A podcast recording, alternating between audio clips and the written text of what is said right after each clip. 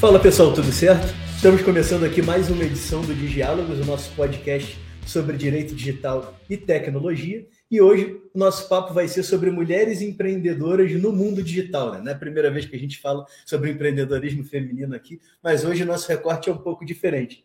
Para quem não me conhece, meu nome é Rafael de Tomaso e vou conversar aqui com a Manuela Viegas, advogada, sócia proprietária do MBA, MBA Law, pós-graduada em Direito Empresarial pelo Centro Universitário da Serra Gaúcha, pós-graduando em Direito Digital pelo Instituto New Law, que não, não para essa mulher, uhum. membro da Comissão de Startups e Tecnologia da Associação Brasileira de Advogados no Rio Grande do Sul e head de inovação da AGE, Associação de Jovens Empresários, aqui também, né? Caxias ou Serra ou Rio Grande do Sul? Caxias, Caxias. Então, Manu, seja muito bem-vindo ao Diálogos, um prazer te receber aqui. Demorou para tu vir, estava na nossa lista lá já fazia tempo, mas finalmente a gente conseguiu aí ajustar essa agenda. Obrigado por ter aceitado o nosso convite. Obrigada eu, estou bem feliz de estar aqui contigo, Rafa, com a Ju, né, nos bastidores. Vamos lá, vamos conversar um pouquinho. Então vamos, e como eu adiantei, já queimando a largada aqui, né, antes a gente já falou aqui diversos, em diversos momentos sobre a questão do empreendedorismo e do empreendedorismo feminino. A gente falou com a Carol do Linkley recentemente aqui. É, a gente falou com a Bruna Fadel, né, que tá, trabalha mais com a parte de marketing digital, tá com a Boca Rosa e com a é, Flávia Alessandra, e, enfim, trabalhou com o Fred agora no, no, na última edição do Big Brother. Ela conversou com a gente aqui também. Falamos com a Cacu, que foi facilitadora do Startup Weekend de Farroupilha, que também empreende lá no interior de São Paulo. E agora a gente está aqui contigo para falar sobre esse assunto né? Então, a gente vê que já tem tempo que a mulherada está dominando o mercado, está começando a ganhar cada vez mais espaço, né? colocando a cara, gerenciando os, os, próprios negócios, empreendendo. E como é que você enxerga, você que resolveu entrar nessa também aí, como é que você enxerga? Fala um pouco de como está sendo a, a, a, tua experiência e como que você está observando esse movimento crescente do empreendedorismo feminino, né? Tu que inclusive palestrou para a gente sobre empreendedorismo sobre feminino isso. no evento da Frente Parlamentar de, de Startups, Empreendedorismo Inovador e Proteção de Dados de Caxias do Sul no ano passado. No né? ano passado, é isso. E é até legal, ontem à noite eu estava pensando nisso e relembrando como é legal a gente relembrar e ver quantas coisas novas aconteceram, hum. quantas coisas novas eu tenho para compartilhar, a minha evolução também como estar à frente do escritório, né? Mas é um movimento muito incrível que a gente vê acontecendo. E essas mulheres aí a gente acaba sempre se vendo, ouvindo falar nos mesmos eventos, a gente vê que a gente acaba repetindo e vendo as pessoas sempre nos mesmos eventos, é sempre todo mundo que está nesses, nesses eventos falando sobre isso. Mas é um movimento muito legal e a gente vê que quanto mais tem mulheres falando, mais a gente vê mulheres falando. Então é um movimento que ele se que ele se multiplica. E no escritório mesmo é legal de ver isso. Hoje nós somos em 13 pessoas, sendo que a maioria somos mulheres. E aqui, aqui também, né? Aqui é meio a meio. É meio a né? meio. Mas é bacana, é um movimento bem, bem bacana. É, e a gente, isso que tu falou faz muito sentido que essa coisa de ter o exemplo, né? Quando a gente começou a frente parlamentar lá em 2021, se não, se não me falha a memória, é, na palestra de inauguração, lá tive a honra de ser convidado para palestrar na, na, instalação da frente, eu falei sobre isso, né? sobre a dificuldade que as pessoas que estão por aí têm de encontrar referências dentro dos seus mercados, ou dentro de mercados que poderiam interessar e que acabam fazendo sempre aquilo lá, vai trabalhar na indústria, vai trabalhar no comércio, vai trabalhar no serviço, ou quer ser jogador de futebol, quer ser pagodeiro, quer ser qualquer coisa, menos empreendedor, porque não tem a referência de quem empreende. Né? E no caso das mulheres, era ainda mais difícil tu enxergar mulheres empreendendo. Quando eu estava começando a participar dos eventos, a gente via homens dizendo que mulheres tinham que empreender, mulheres que não empreendiam dizendo que mulheres tinham que empreender, e agora a gente já está num movimento que é bem mais legal, assim, até porque tu fala com experiência de quem sofre dia a dia de empreender, né? São mulheres empreendedoras falando sobre as dificuldades, sobre os desafios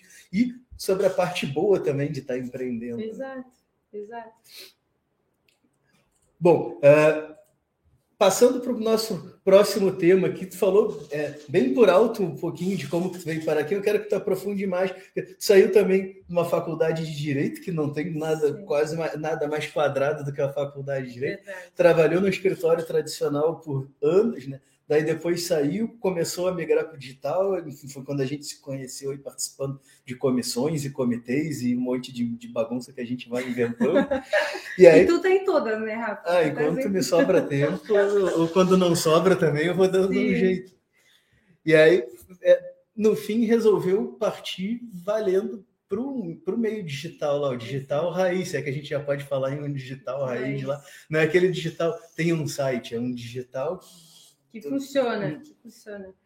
Fala um pouco para a gente da tua trajetória da, dessa saída da faculdade até onde está a Manu hoje. Legal. Bom, eu trabalhei de fato num escritório bem tradicional por nove anos, então foi uma escola mesmo, foi uma faculdade mesmo. Então eu saí e eu comecei a procurar o meu, meu espaço assim no mundo. Então, uh, naquela altura, é até engraçado, porque em 2019, Rafa, foi quando começou a se falar muito sobre LGPD, direito digital, acho que foi um boom, né?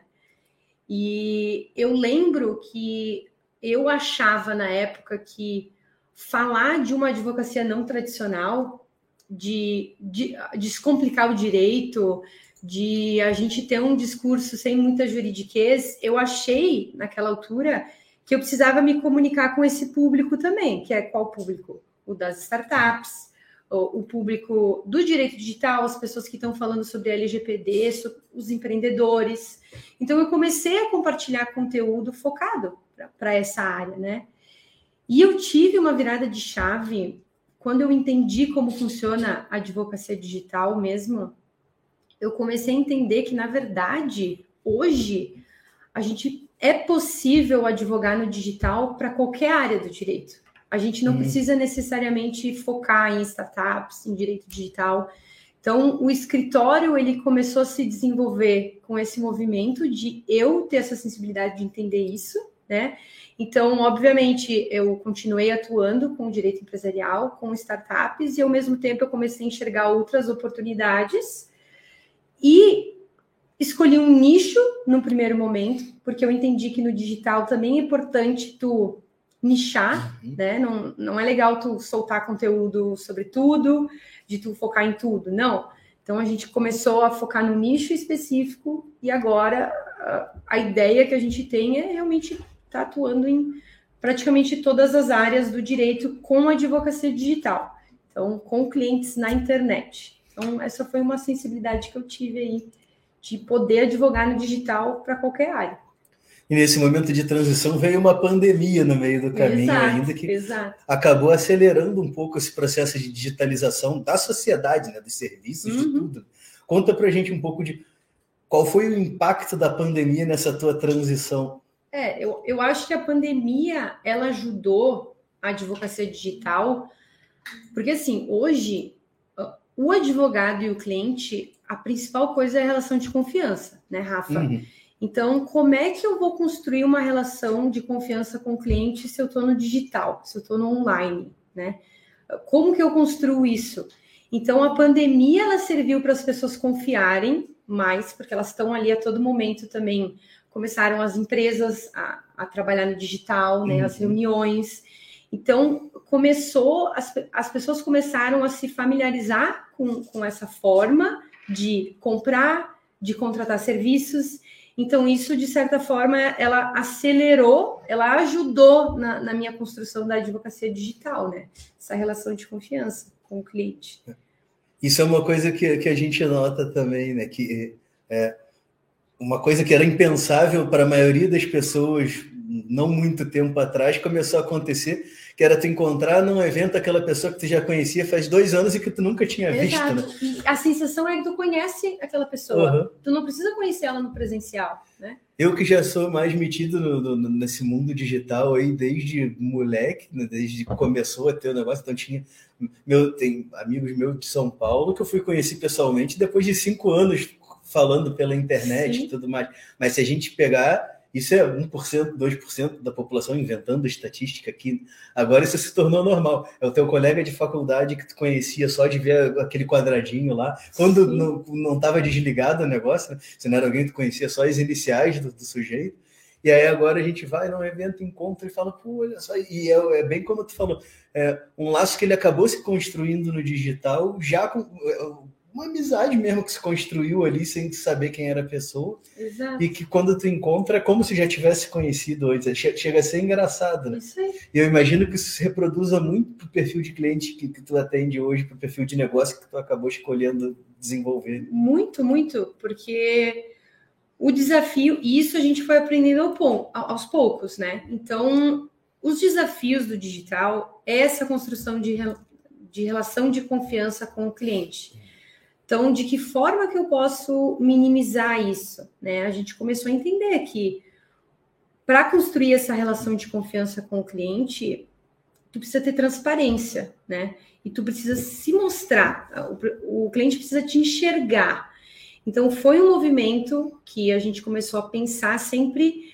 Uh, a gente construiu a marca, então o nosso escritório tem uma marca, que eu acho legal a gente falar sobre isso uhum. depois. Então, o escritório tem uma marca, a MVA, que ela é pensada mais para dentro. Nitidão, já falei MVA. MVA, é, mas tu tá, tu tá inovador, tu tá inovador. A gente fala MVA, MVA. E Mano, foi pensada. advogados. Isso aí, advocacia. Então, foi toda pensada para dentro, assim, para as pessoas ali, os colaboradores se sentirem parte de algo, mas na realidade, para fora, para o cliente, a construção da relação de confiança não é, ele não enxerga a empresa, uhum. escritório de advocacia. É, ele enxerga a Manu na frente, né? O meu rosto, o rosto das pessoas que estão ali comigo. Então a gente entendeu que o atendimento humanizado, a pessoa enxergar quem, com quem que ela está conversando, isso é muito importante para construir essa relação de confiança. Então, a gente começou a entender isso cada vez mais e a gente foi construindo a empresa dessa, dessa forma. E, obviamente, um dos o, o outro desafio que a gente entendeu também, que é o atendimento. Por quê? Hum. O cliente que ele está na internet, ele está acostumado com tudo imediato, né, Rafa? Uhum. Então, um atendimento imediato, ele vai procurar alguma coisa no Google. É Cara, visualizou minha mensagem, tem três minutos e ainda não me respondeu. Exato. Então, ele vai comprar, ele compra em dois segundos. Então, se ele vai contratar um serviço, ele está acostumado com o imediatismo ali da internet. Então, a gente teve que desenvolver o negócio, como ele está focado no online, a gente teve que pensar tudo para aquele cliente que está acostumado com aquele tipo de produto e serviço dentro da internet. Uhum. Então, hoje, o nosso atendimento, se o cliente manda uma mensagem para o escritório, ele é respondido de forma imediata. Ele tem um retorno imediato sobre como está o andamento do processo dele. Porque ele está acostumado a isso. Porque senão, o que, que vai acontecer? Se tu fica dois dias sem dar um retorno para aquele cliente, ele vai achar que é golpe, uhum ele vai achar que estão roubando tá dinheiro dele, nele. que eu não estou interessada nele.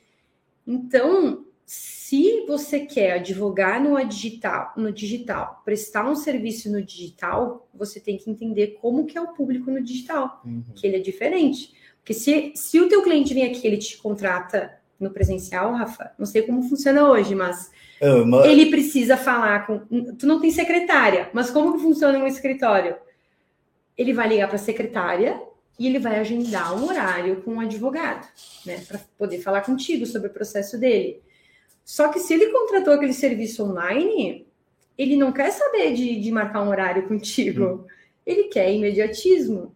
Então, óbvio, foram, foram essas coisas que a gente foi entendendo, se desenvolvendo, e hoje a gente enxerga bem melhor. O, o negócio está bem mais consolidado para realmente a gente crescer, assim. E que nada impede que semana que vem mude tudo mude também, tudo. né? Exato. Eu estava conversando antes numa reunião que eu estava, estava todo mundo falando, ah, metaverso isso, metaverso aquilo, e aí vem o chat GPT no meio do caminho, daí desaparece o metaverso, as empresas que estavam despejando dinheiro em desenvolver o metaverso mudaram, mudaram falaram, peraí, é, preciso ir para inteligência artificial porque eu estou atrasado, isso é mais promissor. Uhum. E aí acabou. Então, em questão de meses, tudo que vinha se discutindo sobre inteligência artificial, não vou dizer que foi pelo ralo, mas teve uma mudança significativa. Então, até a regulamentação que a gente vem discutindo aí já há alguns anos, é, Será que comporta o que está sendo discutido hoje no Senado, a questão da IA generativa? Será que não comporta? É, será que já precisa atualizar a lei que recém foi atualizada? Não é nem uma lei, né? é um projeto de lei que foi é, protocolado agora, questão de semanas finalmente o, o, projeto. Então, é tudo muito dinâmico. E nos negócios também. O meu escritório, por exemplo, quando comecei, foi é, assim, a gente meio que bateu o martelo de começar em março de 2020. A gente nasceu com a pandemia, o meu escritório. Sim, é igual, então, igual. a gente teve que mudar completamente o que a gente pensou, e isso o, o, mercado vai escolhendo um pouco de como que vai se dar esse atendimento. Então, é, vou dar um exemplo recente. Uma, uma empresa de Porto Alegre nos procurou para é, interessada num projeto, de, de, um serviço que a gente presta pelo escritório. Eu falei, beleza, só que eu, eu vou estar em São Paulo na semana que vem. É, na outra semana eu também não consigo ir porque eu estou com a agenda apertada, então eu consigo ir só na outra semana depois, ou a gente pode fazer por vídeo, se vocês é, se preferirem adiantar. Aí me disseram, não, não. A primeira é importante que seja presencial. então tem isso. É o tipo do cliente. Tudo, é, toda a procura foi por meios digitais mas ele quer ter aquele primeiro contato, que é aquele contato de gerar confiança, que para muitas empresas, para muitas organizações, ainda vai fazer sentido. E a gente tem esse outro perfil que bem está falando aí, que é o cara que não quer nem te ver na frente. Eu sou esse cara, eu tenho conta uhum. num banco digital, porque eu sei que qualquer problema que tiver, eles não vão ter como me mandar na agência, porque não tem agência. E uhum. tem coisa que me irrita mais que é ir na agência de banco, né? Então, então, eu sou esse, eu sou, eu sou, o cara que eu quero digital tudão ali. Eu vou ver as pessoas que eu escolho ver nos eventos que eu escolho ir, nos clientes que eu, que eu tenho que visitar, que eu escolho visitar. Mas como consumidor de serviços, eu sou que nem esse perfil de cliente teu lá. Eu quero saber que o cara existe, mas eu não quero ter que ir lá fazer uma reunião presencial. Exato, e exato. tu atende hoje nacionalmente, né? Nacionalmente. E aí pega, como é que tu vai pegar lá o teu cliente lá de Roraima, né? Tu estando em Caxias do Sul, qual que vai ser o custo para conseguir atender esse exato. cara? Exato. Exato. É, eu acho que é adaptação mesmo. E, obviamente, tem clientes que entram em contato uhum. e que uh, nós nos disponibilizamos reuniões presenciais, obviamente, mas o fato de ser longe, esse cliente ele não é, ele não vai mais dar continuidade. Vai ter outro que vai ter interesse. Uhum. Então, assim que funciona, né? O, o serviço. Não adianta. A gente vai estar pronto, vou estar sempre à disposição para fazer reuniões online. Então, eu também mostro para o cliente uh, os benefícios da advocacia online, né? Obviamente. Então, hoje os processos são todos uh, eletrônicos, né? Hum. Então, não vai ter audiência presencial para algumas matérias. A gente sabe que tem alguns juízes, algumas comarcas que, que retornaram, por exemplo, Rio de Janeiro retornou às audiências uh, presenciais do JEC. Mesmo que tu coloque lá não juízo teve uma essa semana digital. Aqui? Eu tive até que solicitar o cancelamento da, da audiência, remarcar. Então, uh, realmente é uma adaptação. Então, o cliente vai escolher contratar outro, é isso que eu forneço. Uhum. Ó, vou tirar todos os benefícios. E ele vai escolher ou não. Ah, não é isso aquilo. que eu quero. Beleza, tem outro Tranquilo. colega fazendo de outro jeito em outro que lugar. Que é o que, o que funciona para você, para o uhum. seu perfil de cliente. Então, é, é bem isso. Tu, tu entender o perfil do, do teu cliente que tu está atendendo. E essa é uma sensibilidade que tu vai construindo. Tudo isso que eu tô falando agora demorou, viu? Não é, não é fácil. A, a gente vai entendendo. grátis, é. então quem está acompanhando está ganhando. Aí. A gente vai, a gente vai entendendo o perfil do cliente e, e é isso, é assim que funciona empreender no digital, né? O empreendedorismo é dessa forma que funciona. E tem um outro desafio agora da porta para dentro. Eu falei que ia fugir do roteiro, não, uhum. não estava brincando, não. Me surpreenda, vamos lá. que é o desafio que tu tem da porta para dentro, empreendendo no digital, que é como é que tu mantém uma equipe engajada e como é que tu não perde essa equipe que trabalha contigo aqui para um cara que trabalha digitalmente lá em Rondônia né, e, e, que também atende de forma digital. Então, como é que tu mantém é, o, o time andando, a engrenagem azeitada aí para. Isso é, é, um desafio também, porque quando a gente fala de advoga, advocacia digital, a primeira coisa é a gente tem que cuidar, porque se a gente fala de advocacia digital, o pessoal vai achar que a gente trabalha de home office. Uhum. Sentado na cadeira de chambre. Não, não, chambre. Todo mundo me. eu nem sei o que é um chambre. é roupão. Eu, eu sou dessas, eu tenho umas palavras que é antiga, chambre. Eu falo chambre. Mas o pessoal acha que a gente trabalha de chambre, mas não. A advocacia digital uh, é a forma como eu presto o meu serviço, ela é digital. Mas eu tenho a minha estrutura física das pessoas que trabalham comigo. Então, por isso que eu falei que a marca é toda pensada para dentro, por quê?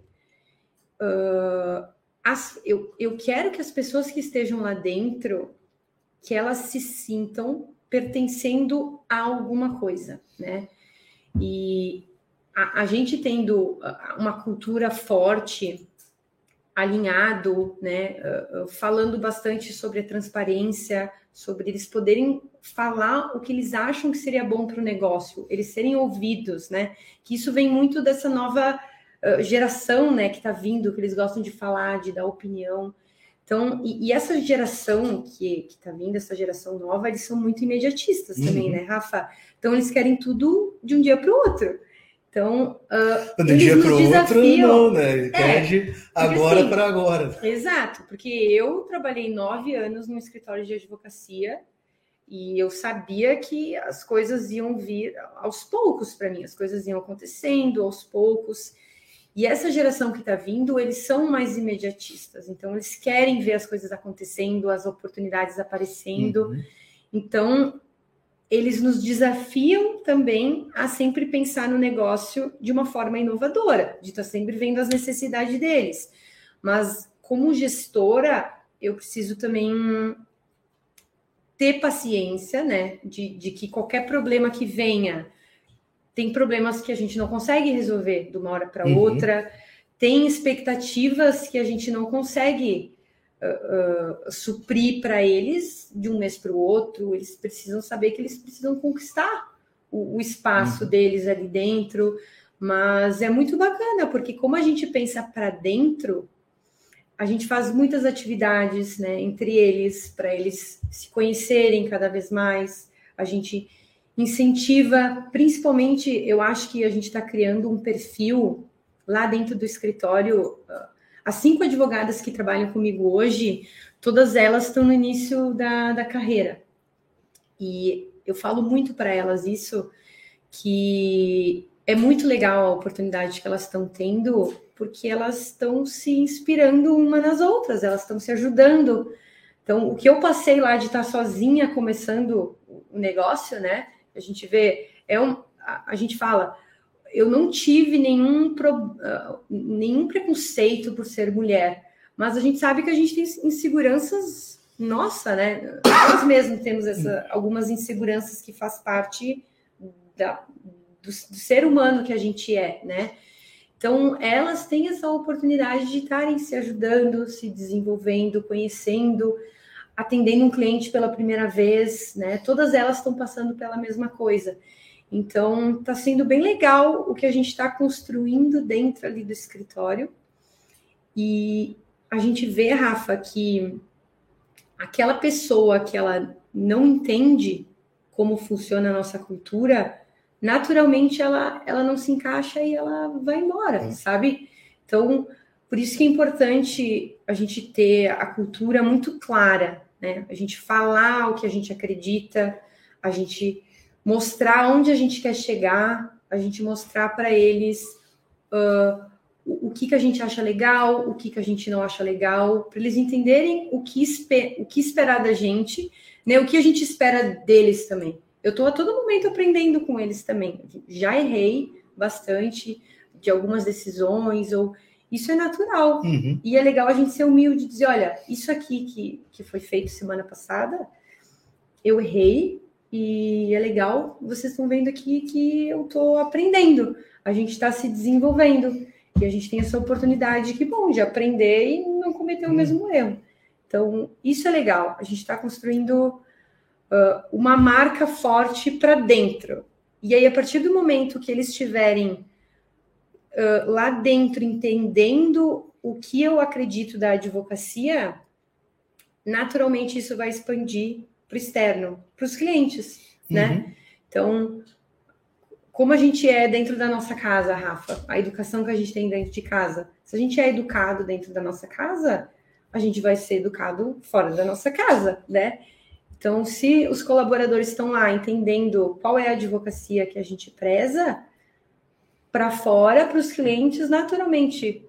As hum. pessoas que estão lá vão atender os clientes da forma que a gente imagina. E o cliente vai perceber isso daí também, né? Vai falar, vai. qualquer pessoa que eu fale aqui dentro me atende bem. Exato. Tem um, um discurso humanizado. Tu sente que a pessoa gosta coisas... de estar lá também. Isso aí, isso aí. Isso ajuda na performance, né? Se a pessoa está lá feliz, é claro que nem todo dia a gente está feliz. Uhum. Eles têm que saber que não tem problema um dia eles chegarem lá no escritório e eles estarem num dia péssimo. Uhum. Isso acontece. Às vezes a gente está de TPM, até eu às vezes estou irritada.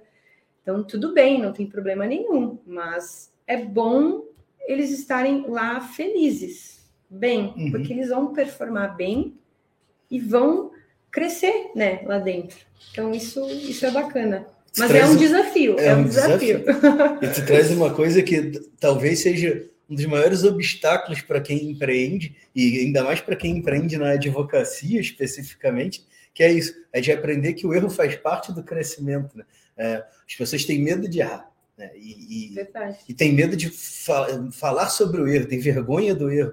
O erro é parte normal de qualquer processo de aprendizado. Tu não consegue acertar nada antes de errar várias vezes. Uhum. E a gente tem uma cultura muito voltada nisso, num, num, numa expectativa que nós temos de nós mesmos e que precisamos ser perfeitos e de tudo quando isso não existe, né? não tem um empreendimento no mundo que deu certo na primeira vez. Exato. Então, bom, não vou dizer que não tem um, porque vai, vai ter um cara que vai falar, ah, teve lá em Uganda que aconteceu, que foi muito, então talvez tenha um, aí vocês mandem aí depois para a gente ficar sabendo qual foi, mas eu desconheço. É verdade. Tem sempre que estar tá corrigido. E, e, tem a questão também das pressões externas, né? Às vezes você está fazendo de um jeito certo, mas a sociedade resolve tomar outro rumo. Ou o chinês resolve comer o um morcego lá e aí resolve que vai ter uma pandemia que vai sacudir o negócio todo. Então, ou resolve que vão lançar um chat GPT quando está todo mundo botando dinheiro em metaverso, e aí tem que reinventar o negócio todo. Então, e esses planos que estão fora do nosso controle vão ter um impacto dentro dos nossos negócios. E aí, muitas vezes a gente para para se questionar, pô, será que eu errei de não ter antecipado isso daí? Mas não, é isso. E a gente vai errar. Exato, e, exato. E, e, nem tudo que deu errado é porque a gente errou. Exato. Às vezes foi por uma pressão externa.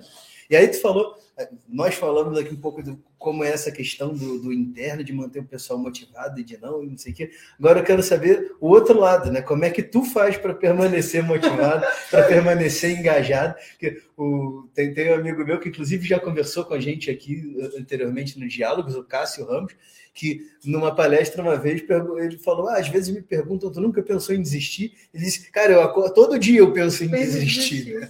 É como é que a gente, como é que você encontra motivação no, no teu dia a dia para saber, pô, vou ter que acordar, vou ter que voltar lá, vou ter que motivar lá 10, 15, 20 Sim. pessoas a, a enfim, manterem o foco e incentivá-las a crescerem, é, pensar que ainda tem todos os boletos para pagar, inclusive o salário dessa gente toda, Sim. e se manter rodando. É, isso. Uh, inclusive, às vezes acontece o quê? De elas virem me falar alguma coisa que eu não estou enxergando. Por exemplo, ah, tem alguém que está doente lá dentro e a gente tem que dizer para essa pessoa ir fazer um teste para ver se pessoa... são coisas que do dia a dia que a gente não para para pensar, porque a gente está ali uhum. resolvendo os problemas da empresa, tem coisas que passam despercebidas, então é importante ter uma comunicação, eles saberem que a gente às vezes não vai enxergar algumas coisas. E às né? vezes a gente nem está ali, né? A gente está ali fisicamente, mas a cabeça está lá no metaverso, ela está lá pensando aí, no problema, não sei o que, está olhando para além, a pessoa tem certeza que está olhando para ela e falando com ela e está atravessado, está com com o teu olhar lá no, no, no nas estrelas, é com a cabeça em outro lugar completamente diferente, e, tem que estar tá percebendo essas coisas que estão em volta. É verdade, mas uh, até fazer um, acho que três ou quatro meses que eu não fazia exercício físico, Rafa. Até essa pergunta veio no momento até que eu precisava não repensar nisso. Bom, Mas eu voltei a pé da churrascaria, um isso conta como exercício físico, é caminhada. então, eu acho que eu também não preciso ficar me, auto, me cobrando, porque vai ter momentos que o escritório tá muita coisa para resolver e eu não vou conseguir estar tá dando atenção para mim. O que, que eu acho que é importante? Que eu saiba que isso é importante para mim, né? que a saúde, uh, que a família, eu, eu estar bem comigo mesma, que isso é importante. Mas eu saber que se em algum período eu não estiver pensando tanto nisso, não é um grande problema, que eu posso voltar, que, que eu, eu tenho que ter uma constância. Né? É importante que a gente tenha um equilíbrio em tudo na nossa uhum. vida. Mas eu tenho que me libertar também saber que não é um grande problema se eu estava três meses sem fazer academia, sem cuidar de mim, porque o, o escritório estava num momento que muitas coisas estavam acontecendo, que estavam me demandando tempo, e aí o tempo que a gente tem, ah, às vezes a gente fala do tempo, né? A gente tem tempo para fazer tudo. Hum. A gente escolhe às vezes não ir, porque eu tô com preguiça ou porque, bah, hoje eu tô muito cansada, quero ficar em casa. Então a gente tem que se permitir também estar numa fase ruim, mas saber que aquilo é importante, né? Então... E se preparar para quando der uma melhorada naquele momento, retomar o, o equilíbrio. Né? Para quem não Exato. sabe, a Manu também é skatista. Também, faz tempo que eu não ando de skate. Isso é uma coisa que me que me renova, que me conecta comigo mesmo, né? Então, isso é uma coisa que é importante para mim. Tudo bem que eu não estou fazendo agora, mas eu sei onde está a minha válvula de escape. Minha família, as coisas que eu gosto, a minha namorada. Então, isso é importante para mim. Então, uh, preciso saber. Tudo na vida é um equilíbrio, né?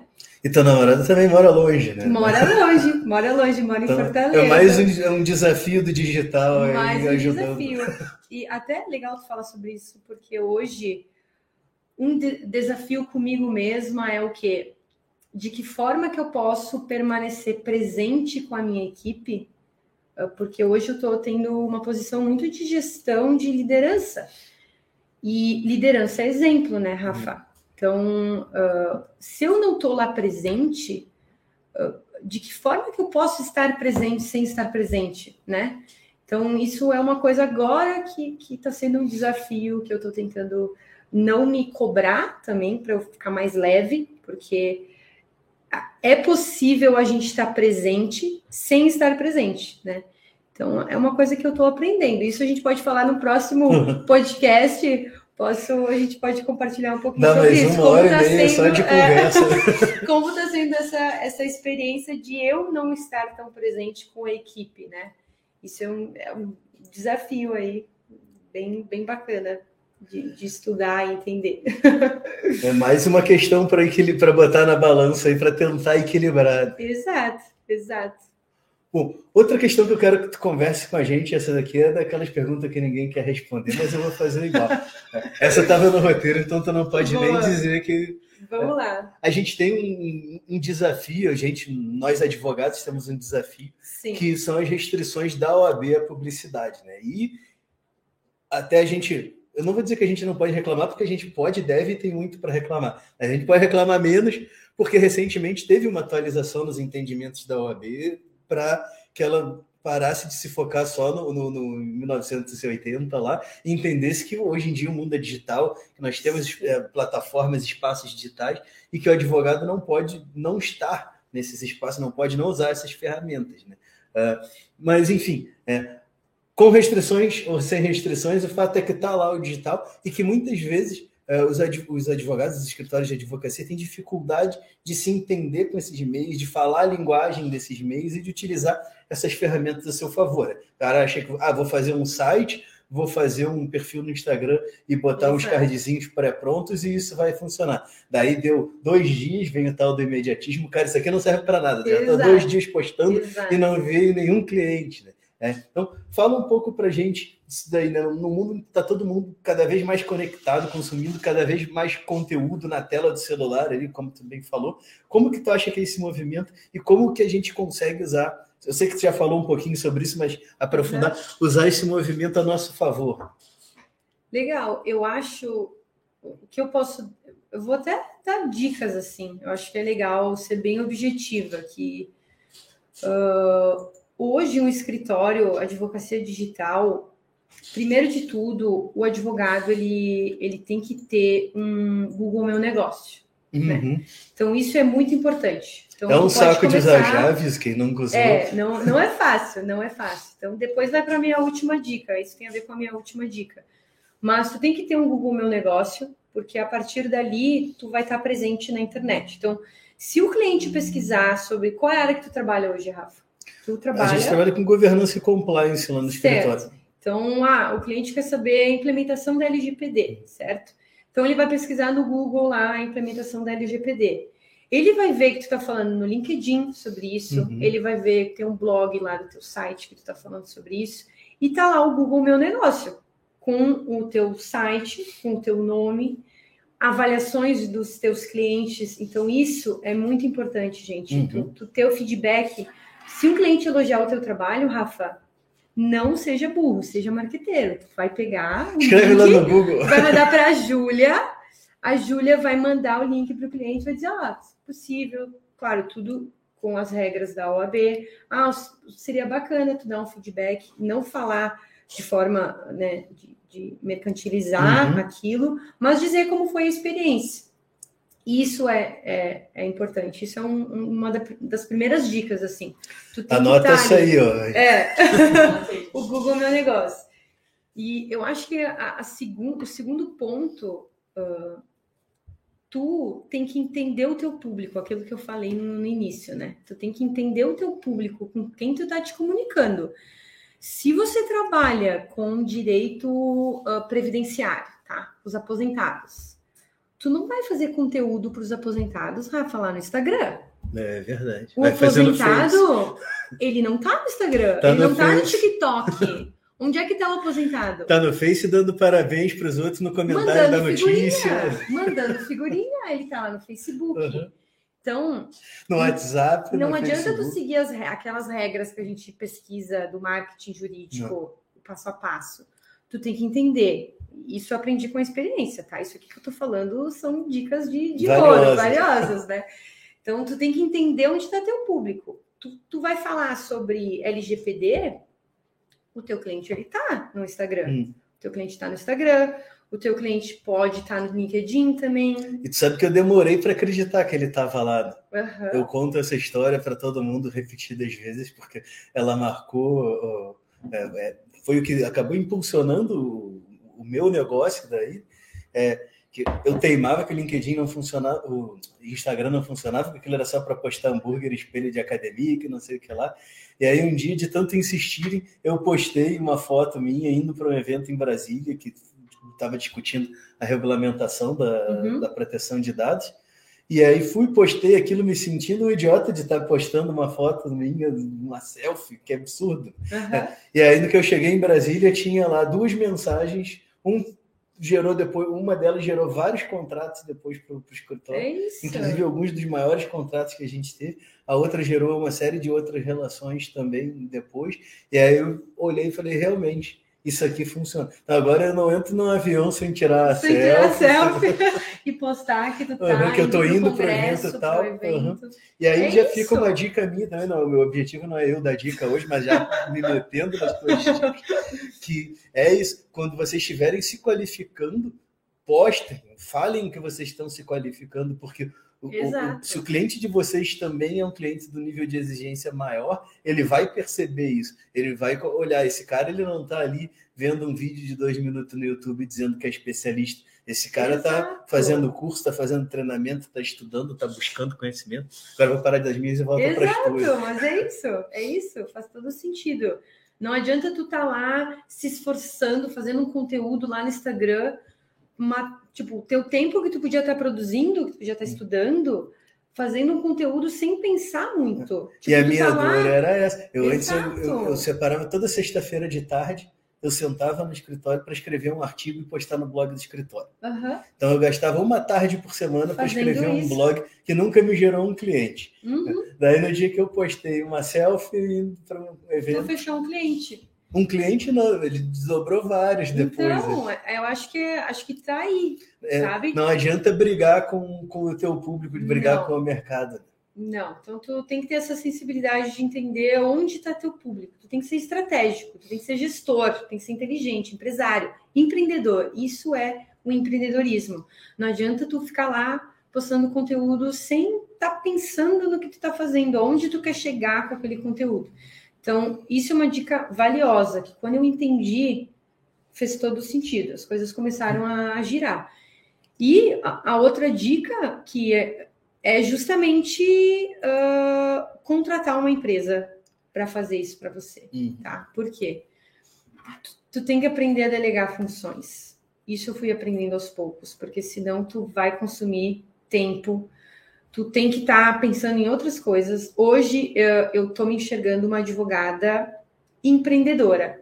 E, e, isso é uma coisa também que a gente vê. Eu estou me desprendendo daquele ego e daquelas amarras também de, de que eu tenho que ser a advogada que conhece todas as coisas do hum. escritório, todas as matérias. Teu escritório é sobre startups e LGPD. Eu não, tu não precisa ser a pessoa que mais sabe. Não. A Júlia, daqui uns anos. que mais saiba. Exato. A Júlia, daqui uns anos, ela vai saber muito mais do que tu. E, e, e isso é importante ter a sensibilidade. Por quê? Porque tu vai estar preocupado no quê? Em fechar os clientes, em estar tá indo em todos os eventos e a Júlia vai estar aqui te dando suporte. Então, além disso, se tu quer te comunicar na internet, fazer os fechamentos com os clientes, de estar tá divulgando teu conteúdo, contrate uma empresa que conheça, né, que saiba as regras da OAB, que respeite todas as regras, uma empresa de marketing que possa te auxiliar nisso. Porque tu precisa focar no que importa uhum. também, né? E isso eu fui aprendendo, Rafa, porque tu delegar funções significa tu contratar pessoas. E isso impacta no quê? No teu bolso e no teu lucro, porque tu, tu, tu tá ali construindo o teu negócio e tu tem um lucro, né? O valor que tu vai recebendo, mas tu tem que pensar como empreendedor o quê? Olha, esse lucro ele não é tão importante agora, porque uhum. eu vou ter um retorno lá na frente. É, aí voltamos para a questão do imediatismo. Do né? imediatismo. Tem é, uma... é um aprendizado, é um aprendizado. Tem uma coisa que a gente sempre fala no, no, lá, no, lá no escritório, que é das empresas e dos gestores que tem o que a gente chama de síndrome da autossuficiência. O cara acha que pode fazer tudo sozinho, que não precisa de ninguém para nada. Exato. E é um erro. É, e às vezes a gente encontra lá, vou, vou, contratar uma empresa de marketing, vou gastar lá 3 mil por mês, 4 mil por mês, 500 por mês, enfim. Gasta quanto, quanto o bolso dá, né? Seja 500, seja 20 mil, cada um gasta o que tem para gastar tu, tu, tu não enxerga aquilo como investimento, não enxerga aquilo como algo que tu está botando agora para colher lá na frente. Tu enxerga, assim, em vez de tu dar dois mil para agência, eu podia estar tá tirando dois mil para mim. Para o meu Prolabore. E aí o cara nunca vai crescer com o negócio dele, nunca. porque ele não está investindo no crescimento. E da mesma forma, o cara centraliza tudo, fala para que, que eu vou contratar uma pessoa e pagar essa pessoa se eu sei fazer o que ela faz. Daí nunca vai te sobrar tempo para estudar, para melhorar, vai acabar inclusive ficando para trás no que tu faz bem. Exato, exato. Eu acho que aí é uma grande virada de chave. E a gente vê hoje uh, grandes escritórios estagnados mesmo, que, que não evoluem, que não que continuam sempre igual. Porque, de repente, eles estão mais preocupados, ou tá bom como tá. Também. Né? A gente não pode também. É aquilo. A inovação. Não é todo mundo que vai ser obrigado a inovar, não é todo mundo que precisa ir para o digital. Não é. Ninguém está obrigado. É uma escolha sua. Né? E isso não é só para advocacia, é para tudo. Né? tudo. É qualquer serviço, qualquer produto, qualquer empresa hoje. A oportunidade está aí para todo mundo, né? Você pode optar. Se você a inovação ela não é para todo mundo, né? Esse mercado não é para todo mundo e tudo bem se uhum. os escritórios não querem, se as empresas não querem. Porque Mas se todo mundo fizer startup, onde é que a gente vai comprar exato, pão? Exato, exato. Então eu acho que está muito ligado com, com o que realmente faça sentido para ti. Não se culpar se você não quer inovar, mas saber que onde você quer chegar Hoje eu vejo o escritório, onde a gente quer chegar, não tem limite, Rafa. Uh, limitação geográfica, não, não tem, tem, limite de quantos clientes o, o escritório pode chegar, porque a internet nos dá essa oportunidade e ela tá aí para quem quiser. Quem quiser, pega, quem não quiser, não pega. Então, eu, acho que é isso, visualizar onde tu pode chegar e, e optar ou não por seguir esse caminho. Mas ninguém está obrigado a inovar. É isso. e quem não quer inovar não quer dizer que não possa usar as ferramentas que estão disponíveis também. Né? Pode ter um escritório tradicional e usar lá Com o Trello, o Run, o para fazer Isso já é inovar. Isso já é inovar. Usar um software jurídico com pontuação, com metas, é. com time shift que eles chamam. Tem várias e esse, esse tipo de coisa eu ainda não, não utilizo. Mas é algo que eu acho. Ah, vai chegar a hora. Vai chegar, vai chegar. Lá no escritório, quando a gente começou a utilizar, mudou o mundo lá. Era, saiu de organizar pauta pelo WhatsApp, por e-mail, um pouco em cada um, e da gente se perder e ter que parar uma manhã inteira, às vezes, para ver onde que a gente parou, para um negócio que todo mundo sabe exatamente o que, tem para fazer até o fim do ano lá. Isso é legal. Porque o negócio tá. É organização. Eu, na semana passada eu estava num evento em São Paulo, inclusive Tô com a camiseta fazendo jabá aqui, o X-Tech Lido. Baita evento, foi a quinta edição. Participei pela primeira vez. A sexta é agora em agosto. Depois procurem aí, que, ou chamem a gente que eu explico. Eu também não sei onde, mas eu pergunto e informo depois né, como é que faz para fazer a inscrição, que vale a pena, é um evento assim, que traz muitos insights.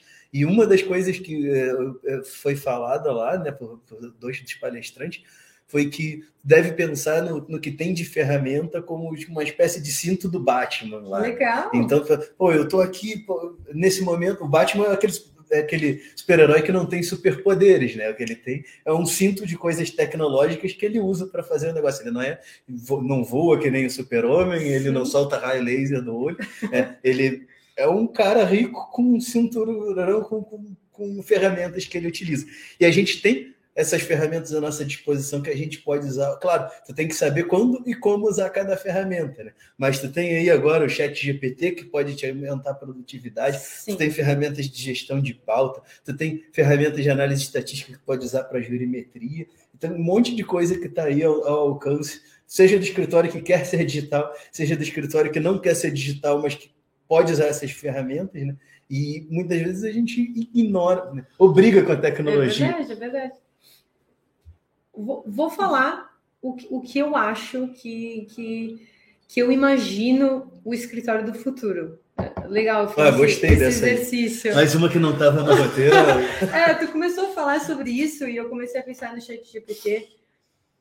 E eu acho que os escritórios de advocacia, obviamente, uh, dependendo das todas as limitações que a OAB coloca, mas um cenário de um escritório de advocacia digital do futuro, eu acho que seria da seguinte forma, tá? Olha só, vou viajar aqui, mas eu acho que é legal a gente fazer esse exercício. Já não tem tempo aí para fazer uma história depois. Sobre isso. Hoje, inclusive, eu tenho o meu Instagram, que é a sua advogada online.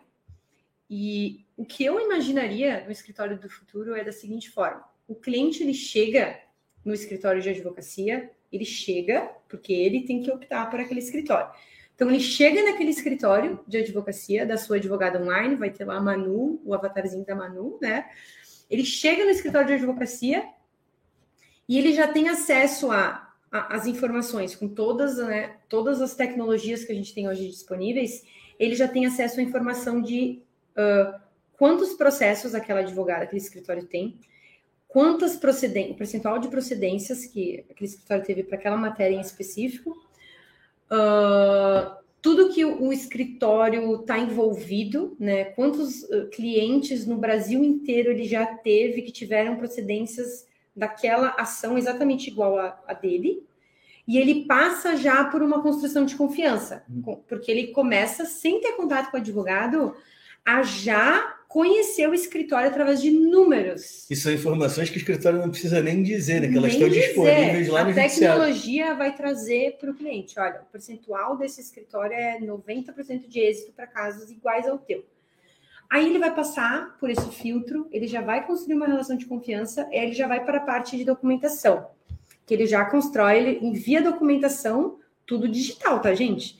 Ele envia documentação para aquele sistema o sistema automaticamente, o robô, já vai ver através da tecnologia se aqueles documentos são bons para ajuizar aquela ação e já vai dizer: olha, uh, os clientes que tinham documentos iguais aos seus teve tanto por cento de procedência, tá? Naquela comarca, o cara está em São Paulo, ele já vai dizer: olha, aquele juiz da comarca de São Paulo ele defere as liminares por conta dessa documentação. Se ele não tiver aquela documentação, o robô já mostra qual é a documentação que ele tem que solicitar. Tudo isso automatizado, tá, Rafa? Uhum. Então tá. Então, automatização. Aí o cliente tem o documento, ele vê que ele tem chance de êxito naquele processo, ele dá continuidade e aquele processo vai para advogado. Aí aquela advogada já pega a documentação, faz a reunião, né, demonstra todo o escritório, aí que tem o contato humano, tá? Aí que teve o contato humano, cliente decidiu fazer o fechamento, aquela advogada já vai ter todas as informações daquele cliente, toda a documentação, ela já vai saber qual é a vara que ela tem que ajuizar aquele processo e ela vai automatizar o trabalho dela também, né? Então ela já vai mandar para aquele sistema aquela petição, ela já vai estar, tá, o robô já vai fazer praticamente toda aquela petição para a advogada, ela vai ter a sensibilidade de, obviamente, eu acredito que ainda tem que ter um advogado ali, o humano, mas o trabalho técnico, obviamente que eu estou falando de matérias já consolidadas, já né? consolidadas, que não tem a necessidade de tanta discussão judicial. Mas vai todo todo o trabalho daquela advogada vai ser automatizado e pronto, fim. Processo vai para o judiciário.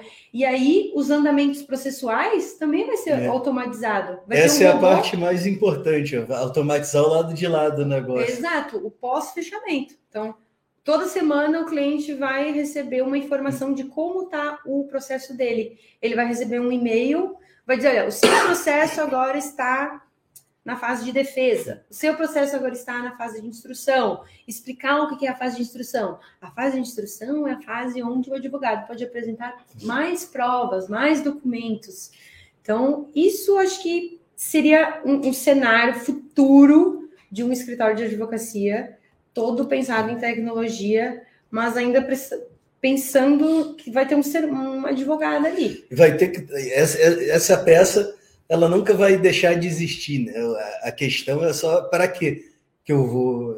A gente vai parar de gastar nosso tempo com, com tarefas repetitivas e vai Exato. conseguir se dedicar mais à parte intelectual. No, na semana passada, o principal desafio que a gente discutiu ao longo dos três dias lá do, do, do Xtech Legal foi isso: é a utilização de ferramentas tecnológicas pelo judiciário. Né? Eu era o único advogado participando do, do evento, o resto era juiz, TI de tribunal, Defensoria Pública, Ministério Público, tinha todo mundo e um advogado perdido lá, que era eu. Então, é, todo o foco era nos problemas do judiciário. E muito surgiu disso, do, do, uso dessas tecnologias de Big Data, de automação, de inteligência artificial, é, enfim, é, essas blockchain, uhum. para prestação de uma jurisdição melhor, né, de um serviço jurisdicional uhum. melhor pro jurisdicionado, pro sujeito lá, o, o, o cara que teve problema e procurou advogado, ou o cara que descobriu que tinha um problema porque chegou a situação lá, né? Porque tem os dois lados na ação. Então, é, para que ele, o judiciário funcione melhor. E aí tem isso. A gente tem que conseguir. E, e aí, tu, tu me falando isso me traz uma coisa que é cada vez mais clara, que a gente tem que botar o advogado, né? O, não a pessoa física, não CPF, mas tipo a OAB, por exemplo, sentada com o judiciário para ver, gente, como é que a gente conversa para falar todo mundo a mesma língua e eu fazer uma coisa que funcione para ti e tu fazer uma coisa que funciona para mim? E hoje, uma coisa que ficou muito clara para mim na semana passada foi isso. Nós temos, sei lá, quantos tribunais no país, cada um tem suas próprias iniciativas, um não conversa com o outro. Cada então, um tem um sistema diferente. daí tu tem o Tribunal Federal de não sei onde fazendo uma coisa que é a mesma que o estadual de não sei onde está fazendo, Exato. e que daí estamos jogando dinheiro fora, que podia juntar os dois e dividir a conta, né, dividir o boleto, enfim é uma confusão isso daí, mas gostei do teu cenário de futuro. legal, legal, que bom. Uh, bom, e aí em cima disso que a gente conversou daí aqui, já meio que me encaminhando para o final, que a gente já estourou já o tempo, uma hora, mas, né? né? Como o podcast é meu, eu posso estourar o tempo, que ninguém vai me xingar. Uh, Vamos lá. Uh, nesse cenário que a gente estava conversando, como é que eu consigo planejar, né? Como é que eu faço um planejamento de longo prazo? Se eu, semana que vem pode mudar tudo. Aí voltando para é, o Chico é da empresária pergunta. lá, da empreendedora. É, é difícil. É, é aquilo que eu falei, de, de eu precisar ter agora, uh, estar como gestora, né? Então eu preciso estar tá sempre olhando o mercado, né, Rafa? Hum. O que está acontecendo no mercado, como as empresas estão funcionando, como os outros escritórios de advocacia estão funcionando. Então, pensar sempre ter uma válvula de escape ali, sempre ter outras alternativas. Ah, vamos pensar que uh, a OAB cesse qualquer tipo de advocacia online, vamos pensar. Não pode mais fazer conteúdo na internet. Tomara que ninguém ouça isso, tomara que isso nunca aconteça, né? Porque vai limitar muito a nossa profissão, né, Rafa? Mas, bom, se isso acontecer, o que, que eu vou fazer? Bom, eu vou pensar para dentro vou pensar o que pode ser feito, eu já tenho lá. Sentar, chorar, comer 3 quilos de chocolate, Exato. acordar e pensar, tá, agora vamos enfrentar o problema. Vamos enfrentar o problema, vamos pensar o que pode ser feito. Já tenho aqui uma quantidade X de clientes, vamos pensar outros serviços. Obviamente, eu não posso ter uma. uma eu não posso ser ativa, né, de fornecer o meu serviço, mas vamos pensar de que forma essa informação pode chegar para o cliente, de que nós estamos atuando em outras áreas, onde está fazendo um outro serviço então, é um desafio de, de ser empresário, eu acho, né? Não só como advogado, mas. Em toda a área, né? De qualquer negócio. Imagina o dia triste lá na Nokia quando eles descobriram que tinha o Waze, né? instalando torre de GPS no mundo inteiro e vem um cara e bota. Não precisa mais instalar torre, porque agora todo mundo tem um negócio no bolso Exato. que leva. E, e olha tudo, Rafa, que tu me perguntou agora.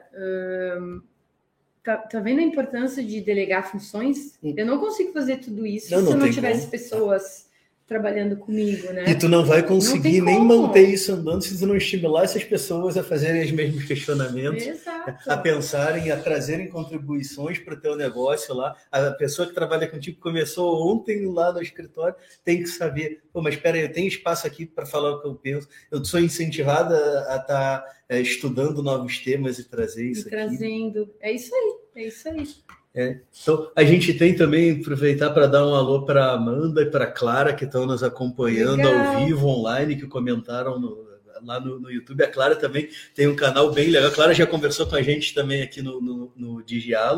Ela também tem um Instagram que ela compartilha um monte de dicas, um monte de conteúdo. Estava palestrando em Portugal agora. Né? Parabéns, Clara. Legal, parabéns. Pelo, no, na nossa convenção internacional da ABA lá em Portugal. Ela foi uma das palestrantes. A ABA é um, gera muitas oportunidades para nós, né? Isso é uma dica também é, esse jabá a gente pode fazer aqui, ó. Procurem aí, é. É, você que é advogado, você é formado, é, hoje formado há muito tempo também vale. A Associação Brasileira de Advogados é uma baita de uma instituição onde a gente tem espaço para inventar um monte de pra coisa. Para dar ideias.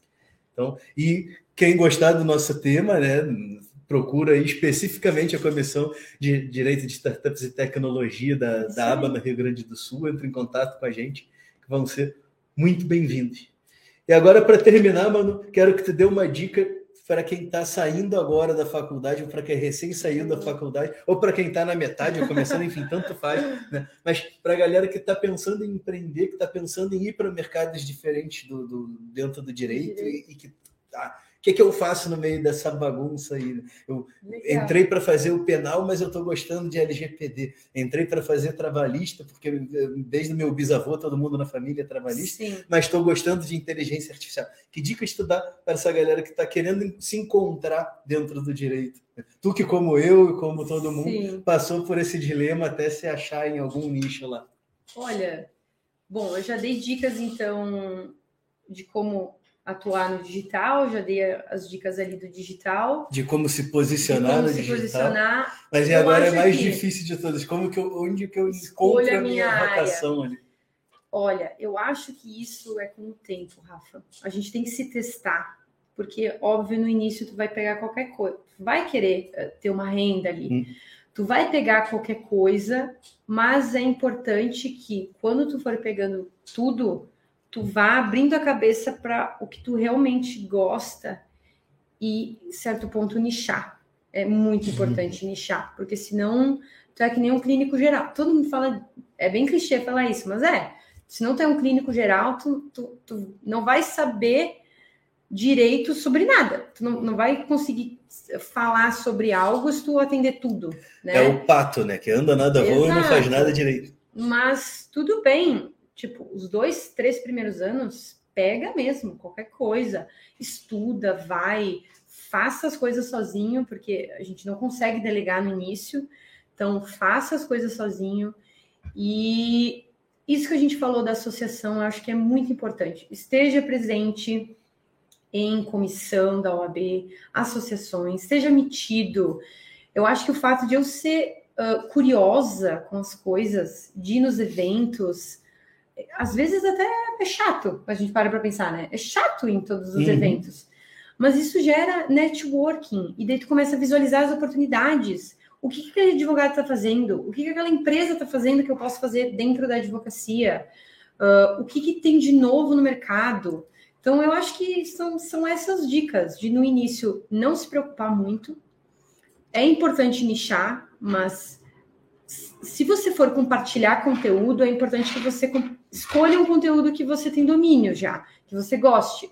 Foque nesse conteúdo, mas atenda outras áreas e não feche porta para as outras áreas, porque pode ser que você visualize uma, uma oportunidade, né? Então, eu acho que é isso. E participe dos eventos, seja amigo do Rafa.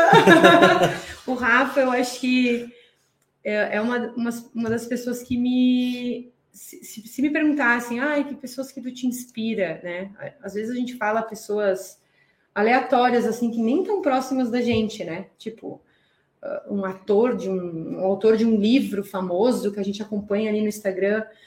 Mas como é legal a gente se inspirar em pessoas que estão próximas da gente, né? De, de, ter essa proximidade, porque o Rafa e eu na minha vida eu faço isso com algumas coisas. Eu gosto de ter pessoas ao meu redor que eu vejo coisas que, ela tem, que elas têm de bom e eu me inspiro. São essas pessoas que eu me inspiro, as pessoas que estão ali do meu lado, que tem uma coisa boa que eu digo, não, isso aqui que essa pessoa tem é legal, eu, eu me inspiro nela, eu quero aprender a fazer isso também. E o Rafa, uma das coisas que ele me inspira é essa facilidade de conectar as pessoas. O Rafa, ele me inspira nisso. Tu, tu conecta as pessoas, Rafa, de, de uma forma muito natural. E tu não tem ego nenhum. Tu, tu, tu não te importa com se, se o cliente quiser escolher a outra pessoa. Não, não tem problema. Eu estou aqui conectando as pessoas. Então, é, essa é a dica que eu dou também, se conectar com as pessoas, né? Estar próximo daquelas pessoas que te inspiram. Tu é uma pessoa que me, que me inspira. Hoje foi meu dia de ficar sem graça no meu próprio podcast. Não, e o Rafa sempre me dá oportunidades, está sempre me chamando. Às vezes eu não vou em todos os eventos, justamente porque eu estou num momento de, de focar no meu negócio, né, Rafa? Acho que tu tem visto aí o crescimento do uhum. escritório, demanda tempo, mas... Tenho visto e fico verdadeiramente feliz de ver o teu negócio, tanto que eu, eu me lembro de não muitos anos atrás, estou lá meio perdida ainda, Exato. pensando, tá, quero começar um negócio ainda. Exato. E aí eu olho agora e vejo onde tu está chegando, onde tu já chegou, mas Sim. enxergo um potencial de um grande crescimento ainda, papai. Que legal. Né? Que bom, que bom. É isso, né, Rafa? E Obrigada. uma das provas que funciona é a Manu tá aqui. A gente se conheceu numa comissão da OAB. Exato, exato. Agora estamos numa comissão da ABA, enfim, a gente participou de um monte de eventos juntos. Dentro, falou da questão da participação nos eventos, é, eu descobri que ia existir a LGPD porque fui num evento sobre direito empresarial em São Paulo, lá em 2016 e daí, Rony Vansov, um dia eu vou trazer ele aqui no podcast só para agradecer ele publicamente, se, se ele topar, né? Rony, eu quero, quero falar contigo aqui um dia. Ele fez uma palestra sobre os dados pessoais como ativos intangíveis das empresas. E eu estava lá tentando encontrar meu nicho, tentando encontrar meu, meu, meu, mercado, tentando descobrir o que, que eu ia fazer. E como eu tinha o meu viés publicitário também, eu olhei e falei, pô, isso daqui faz todo sentido para mim. E aí, lá em 2016, eu descobri uma coisa que me interessou e que veio a se tornar um nicho de mercado, que veio a se tornar um pagador de boleto depois na minha vida né? Por isso, por participar das coisas. Vai ter uns que vão ser um saco mesmo, né? Mas nesse. É verdade. Porque for um saco, tu fica lá no coffee break conversando isso aí, com as no happy hour né? depois. é isso. Bom, é isso. Manu, quero te agradecer muito por ter vindo aqui por essa final aí que tu me deixou meio sem graça. mas agora vou me obrigar a ter que Mas te é convidar é de novo aqui. É Exato, já ficou o segundo convite alinhado aí.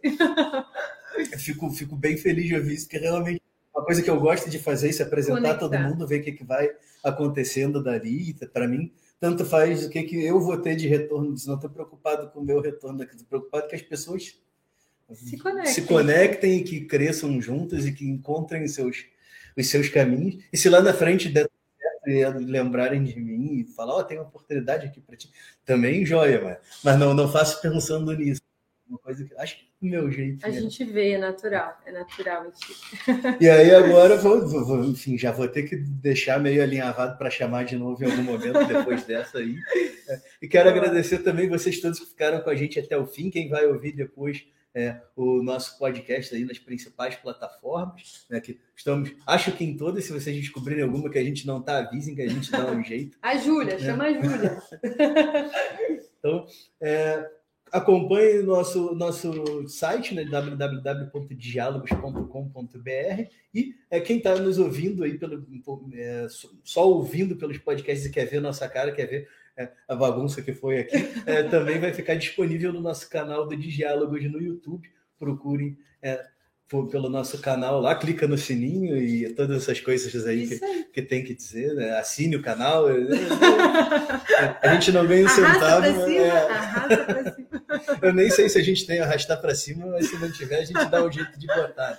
E quem, quem for mais old school e quiser mandar um comentário, sugestão é por e-mail também pode ser, né? A gente é, tem o contato arroba diálogos.com.br, pode nos procurar também pelas redes sociais, de preferência pelo LinkedIn, que é onde a gente está ali mais ativo. Então, um abraço a todo mundo que nos acompanhou e até a próxima edição.